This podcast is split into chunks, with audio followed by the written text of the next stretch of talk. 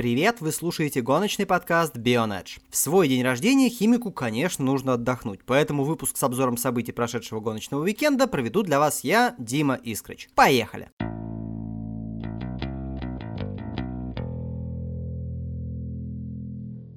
Возможно, у нас тут войдет или уже вошло в традицию начинать издалека. В конкретном сегодняшнем случае из-за океана. Да еще и с арки, ну в смысле с серии под названием «Арка», у которой этап в Селеме прошел. 21 участник пожаловал в Индиану, чтобы выяснить, кто победит, кто будет сражаться за титул, а кому придется готовить переезд на следующий этап. Как и обычно, лидерами виделись гонщики из команды Bill Venturini Racing. Эта команда уже давно доказала, что имеет сильнейшую технику во всем чемпионате. Вот только на этот раз у них ничего не вышло. Тай Гибс, внук легендарного Джо Гибса, приехал, чтобы провести десятую гонку в сезоне в команде своего деда. Оказалось, что именно Тай был сверхмотивирован и настроен на борьбу. Гонщик последовательно выиграл первую тренировку, вторую тренировку, квалификацию. В таких условиях остановить его было очень сложно. Разумеется, победив во всех сессиях, Гибс не стал откладывать дело в долгий ящик и сразу же помчался сокращать количество кругов до финиша. Гонка моментально начала терять участников. Парт-таймеры в лице Доэни, Петерсона и Вая даже 5 миль не проехали. В то время как Тай Гибс летел к финишу, преследуемым Кристианом Экисом, мобильные шиканы собирали свои автомобили, которые не способны проехать всю дистанцию гонки, не потеряв важных элементов мотора. Экис, один из претендентов на титул, уже побеждал здесь в прошлом году. Первую гонку этого сезона в Селеме выиграл Майкл Селф. Разумеется, Экис хотел реванша, но как не бился, как не старался молодой,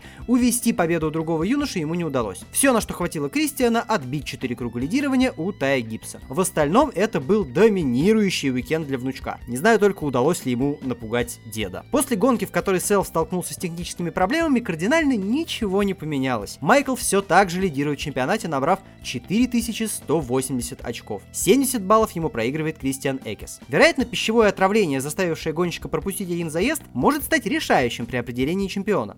Впрочем, до финиша сезона еще два этапа. Ну и хватит с этой серии, погнали в Вегас. Там прошла заключительная гонка первого раунда плей-офф в дивизионе пикапов. Заявилось сразу 36 участников, при том, что стартовая решетка ограничена 32 позициями. По итогам квалификации отсеялись персонажи, которые, в общем-то, ни на что и не претендовали. Только в команде карт Айдаха Racing решили заменить Джесси Ивуджи, занявшего последнее место на старте, на Джастина Джонсона, который квалификацию не прошел. Да, NASCAR разрешает замены гонщиков между автомобилями прямо посреди уикендов. Впрочем, Впрочем, не только он это делает. Но не аутсайдеры стали главными действующими лицами этой гонки. По большей части заезд контролировал Росс Честейн. Гонщик Niece Motorsports держал все в своих руках, но Остин Хилл, выигравший первую и последнюю гонку регулярного чемпионата, не дремал и регулярно навязывал арбузному человеку борьбу. Пока лидеры соревновались в наборе кругов во главе пелотона, трое из четырех представителей ThorSport Racing закончили свою гонку раньше времени. Грант Энфингер, Мэтт Крафтон и Джонни Соттер последовательно столкнулись с техническими проблемами. Двигатели на их машинах умерли еще до середины дистанции дистанции. После схода вся троица стала зависеть от результатов соперников. Их немногие надежды были обращены на единственного товарища по команде, Бена Роудса. Гонщик, не попавший в плей-офф, должен был постараться максимально осложнить жизнь соперникам, и в особенности Тайлеру Энкраму, посредственные результаты которого гарантировали проход в следующий раунд двум из трех участников американо-норвежской команды. Бен отчаянно старался прорваться повыше, но Энкрам, считавший каждый балл, держался на самой грани. Сходы соперников по плей-офф позволили ему даже не заезжать в топ-10. Гонщику хватило 11 места, чтобы попасть в полуфинал. Кроме него, в эту стадию пробились еще 5 спортсменов. Брэд Моффит обеспечил себе место еще в позапрошлой гонке. Остин Хилл, тактически переигравший Честейна, набрал 5 дополнительных баллов и обошел самого занятого гонщика NASCAR а на одно очко перед Таладегой. Четвертым участником полуфинала стал канадец Стюарт Фризен. Два хороших финиша в Бристоле и на Моспорт парке плюс схода прямых конкурентов дали Фризену возможность доехать гонку в конце второго десятка. Единственным счастливчиком из сошедших стал Мэтт Крафтон. Бонусные баллы позволили спортсмену из Калифорнии пробиться во второй раунд гонок на вылет. Теперь гонщикам предстоит турне, включающее в себя Таладегу, Мартинсвилл и Феникс, после которых мы узнаем, кто же будет сражаться за титул чемпиона. В Xfinity серия завершилась последняя гонка регулярки, определились все участники плей-офф. Впрочем, никаких неожиданностей не было. Как я уже рассказывал, дюжина четверть финалистов определилась задолго до начала плей-офф. Конечно, могла случиться шальная победа у Грея Голдинга или Джереми Клеменса. Именно эти двое теоретически могли вмешаться в борьбу. Но что Голдингу, что Клейменсу для этого требовалось именно что победа. Сход Райана Сига не помог бы никому из них. Разве что Сиг не смог бы финишировать ни в одной гонке, начиная с Глена. Но запас прочности позволил гонщику RSS Racing выдать несколько средних результатов, да еще на один балл опередить Джона Хантера Немичика уже непосредственно после завершения регулярки. Даже дисквалификация, пришедшаяся на последний этап, никак не повлияла на расклад. Сама же гонка выдалась скучноватой. Кристофер Белл, который будет выступать в высшем дивизионе Наскара в следующем сезоне,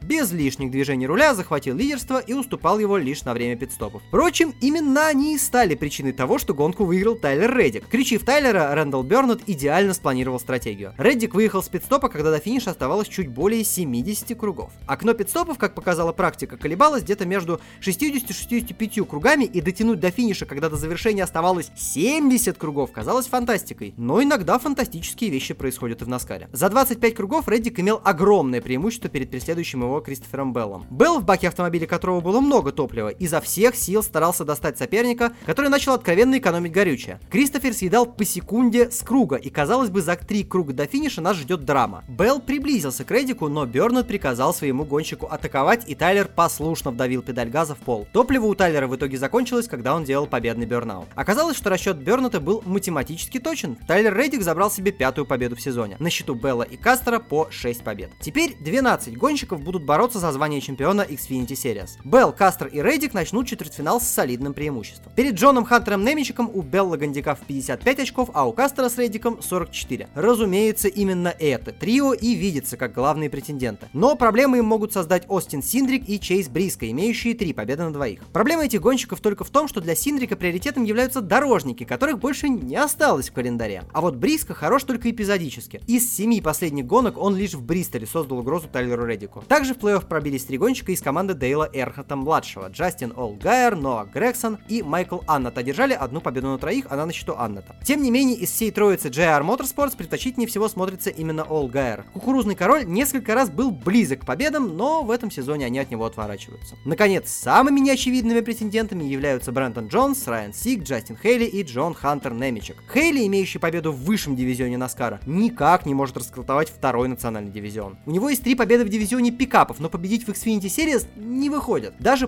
part-timer ы Честейн и Олмендингер смотрятся предпочтительнее. Росс и вовсе одержал победу, доказав, что на технике Kaulig Racing можно показывать достойные результаты. Но в отличие от остальных трех, Хейли еще может попытаться что-то сделать. Позиции Сига и Немечека очень шаткие. Джон Хантер провалил концовку регулярки, а Райан просто выжимает все из, будем честными, посредственной техники. Остается Брэндон Джонс, но он кажется самой большой ошибкой Joe Gibbs Racing. Джонс начинает нервничать, когда выходит в лидеры и допускает кучу невынужденных ошибок. Он не может реализовать потенциал машины, на которой беспощадный Белл громит конкурентов одного за другим. У него до сих пор ноль в графе побед. Брэндон и в прошлом году лишь по счастливой случайности стал девятым в чемпионате. Но он имеет поддержку от компании Menards, что позволяет ему держаться на плаву. Да и ко всему прочему, юнцы из Kyle Busch Motorsports допускают столько косяков, что заменить кем-то из них Джонса будет, наверное, еще больше ошибок. И вот он, высший дивизион, в котором начался плей-офф. Мартин Труэкс провалил три последние гонки регулярного чемпионата. Ни в одной из них гонщик Joe Gibbs Racing не добрался даже до топ-10. Разговоры про Труекса немного поутихли, а он словно затаился. Да и в гонке, где заметнее были Форды Суареса, Харвика, Логано и даже Макдауэлла, Труекса долго не было видно. Заезд в Лас-Вегасе проходил, на удивление, миролюбиво. Два первых сегмента гонщики и вовсе закончили без caution ов. Лишь в третьем появилось какое-то оживление. Причем всю сумятицу вносили именно участники плей-офф. Эрик Джонс столкнулся с техническими проблемами. Уильяма Байрона развернуло. Курт Буш попал в аварию. Но несмотря на то, что плей-офферы страдали по-всякому, именно те, кто продолжает борьбу за титул и вели гонку. Ближе к концу все это стало напоминать Индианаполис недельной давности. Кевин Харвик вышел вперед и уверенно увеличил расстояние между собой и вторым местом. Но в этот раз в пилотоне нашелся тот, кто был не согласен с таким раскладом. Пока гонщики медленно растягивались по трассе, Мартин Труикс взял дело в свои руки. Чемпион сезона 2017 догнал чемпиона сезона 2014 и опередил его. Кевин ничего не смог противопоставить Мартину. Сам же Труикс, являющийся настоящим специалистом по полуторамильным овалам и гонкам после захода солнца, взял бразды правления в свои руки. В таких условиях, когда мешают только круговые, удержать Труикса было невозможно. Мартин довел дело до победы и пробился во второй раунд плей-офф напрямую. Вообще, первые 10 строчек итогового протокола гонки заняли гонщики из плей-офф. Конечно, их менее удачливые соперники пытались, но лучшим из остальных стал Джимми Джонсон, закончивший заезд на 11 позиции. После этой гонки расклады немного изменились. В том, что Мартин Труикс пройдет следующий этап, не сомневался никто, но он решил эту задачу заранее. А вот Кайл Буш, чемпион регулярного сезона, столкнулся с Гарретом Смитли и финишировал лишь 19-м. Это не сильно сильно испортила его шансы, но в чемпионате он пропустил вперед не только Труикса, но еще и Харвика с Лагана. В яме на данный момент оказались Клинт Бойер, Эрик Джонс и Курт Буш. Эти трое неудачно провели заезд, и теперь им жизненно необходимы хорошие результаты в двух оставшихся гонках, чтобы рассчитывать на продолжение борьбы. На сегодня Наскара достаточно. Перейдем к другим интересным штукам.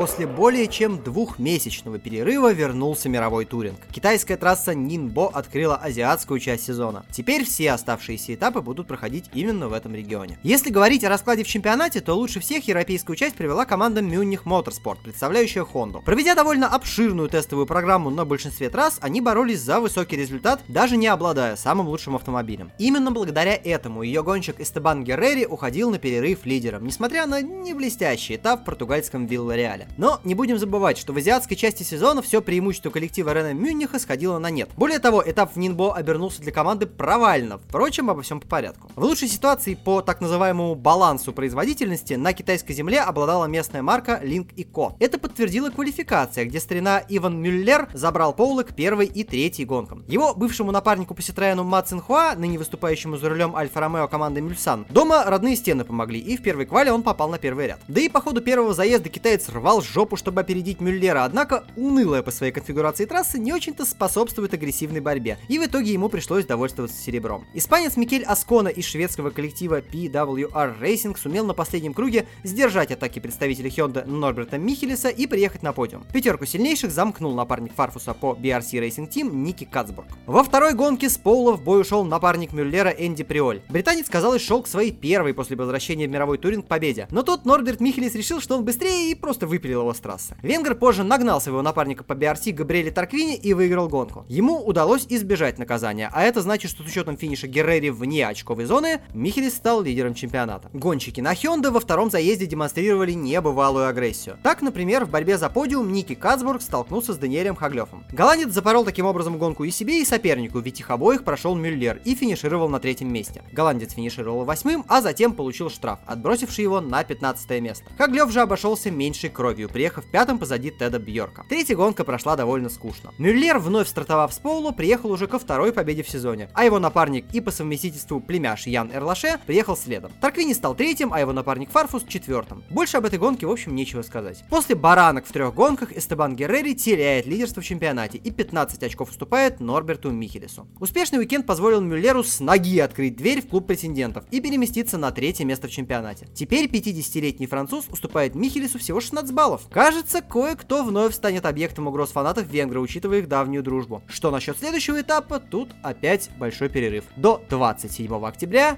и японской Сузуки.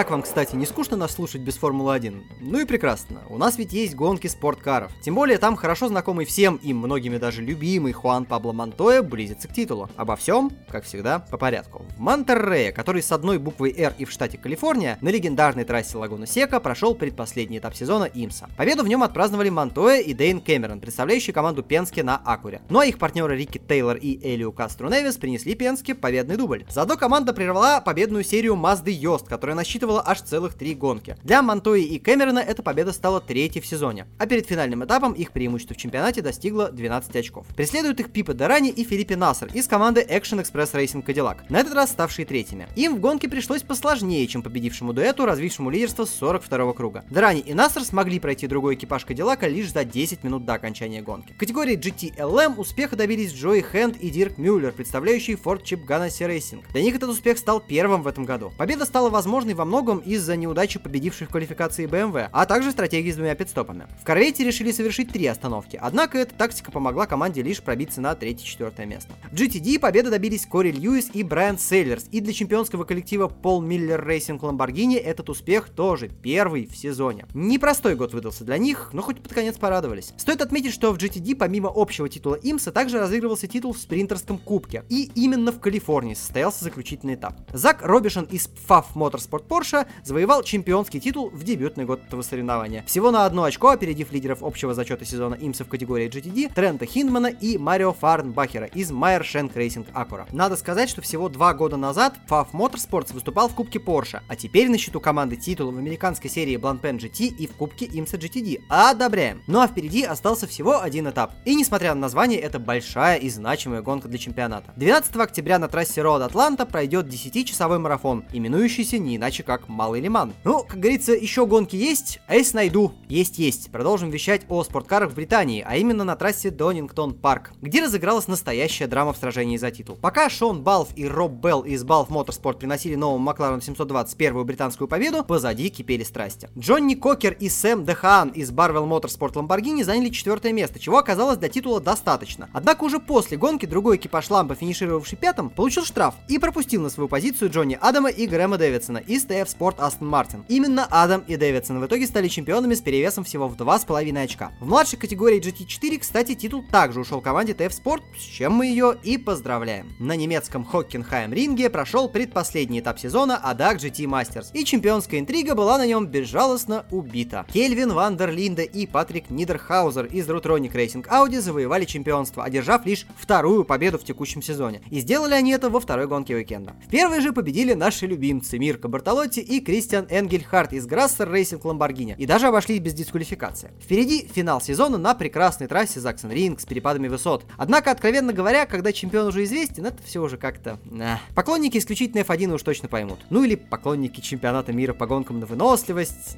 или фанаты Туринга.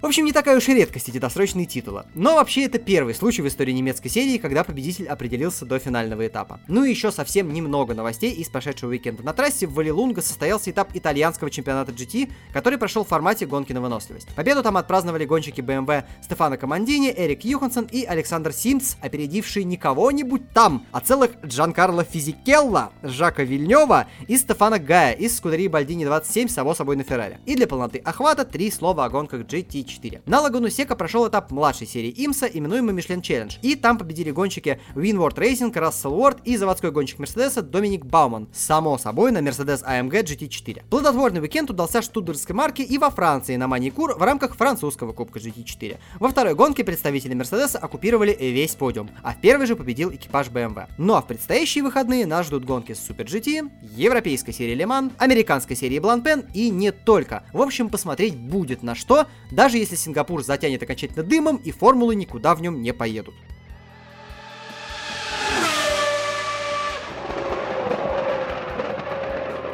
Если не вспоминать о первой формуле, то даже в минувшие выходные открытые колеса очень даже ехали. С приходом осени заканчиваются сезоны традиционного формата. Значит интриги, значит борьба за титул и всякая разная грызня. Таким нам и увиделся финал некогда очень важной, а теперь более локальной, британской Формулы 3. Последний этап серии проходил на известной трассе в Донингтон парке. Лидерство чемпионата перед финалом сохранял британец Клемент Новалак. Гонщик команды Carlin Racing держал уверенное преимущество по очкам над своим соотечественником Джонатаном Хоггардом, сильно активизировавшимся ближе к концу сезона. Также математические шансы на титул сохраняли еще двое британцев – Айртон Симмонс и Кирн Джуисс. Темп в Донингтон-парке задавал все же Хогарт, явно намеренный достать до Новалака. Став лидером по итогам практик в пятницу, гонщик Fortec Motorsport и квалификации себе равных не нашел. Джонатан завоевал оба поула и также одержал две победы в трех гонках, став триумфатором этапа, однако этого было недостаточно, чтобы догнать Новалака в чемпионате. Клемент провел спокойный этап, финишировав четвертым и шестым в основных гонках, что было достаточно для удержания лидерства и звания чемпиона главной серии. Хогарт в итоге вынужден довольствоваться званием вице-чемпиона, а замкнул тройку сильнейших Айртон Симмонс в упорной борьбе с Джуисом. Примечательно, что Новолок одержал всего две победы за сезон против, вслушайтесь, семи побед у Хогарда. Гонщик Карлина взял верх стабильностью, обошелся без сходов и стабильно набирал очки, что больше не удавалось никому из участвовавших. Впрочем, было чем похвастаться и Хогарду. За счет наибольшего количества побед и поулов среди всех участников чемпионата, британец был награжден от Sanoka Rolex 24 призовыми в размере 250 тысяч евро а также возможностью выступить в 24 часах Дейтона в следующем году. Можно с уверенностью сказать, что и для Новолока, и для Хогарда этот сезон стал хорошим заделом на будущее.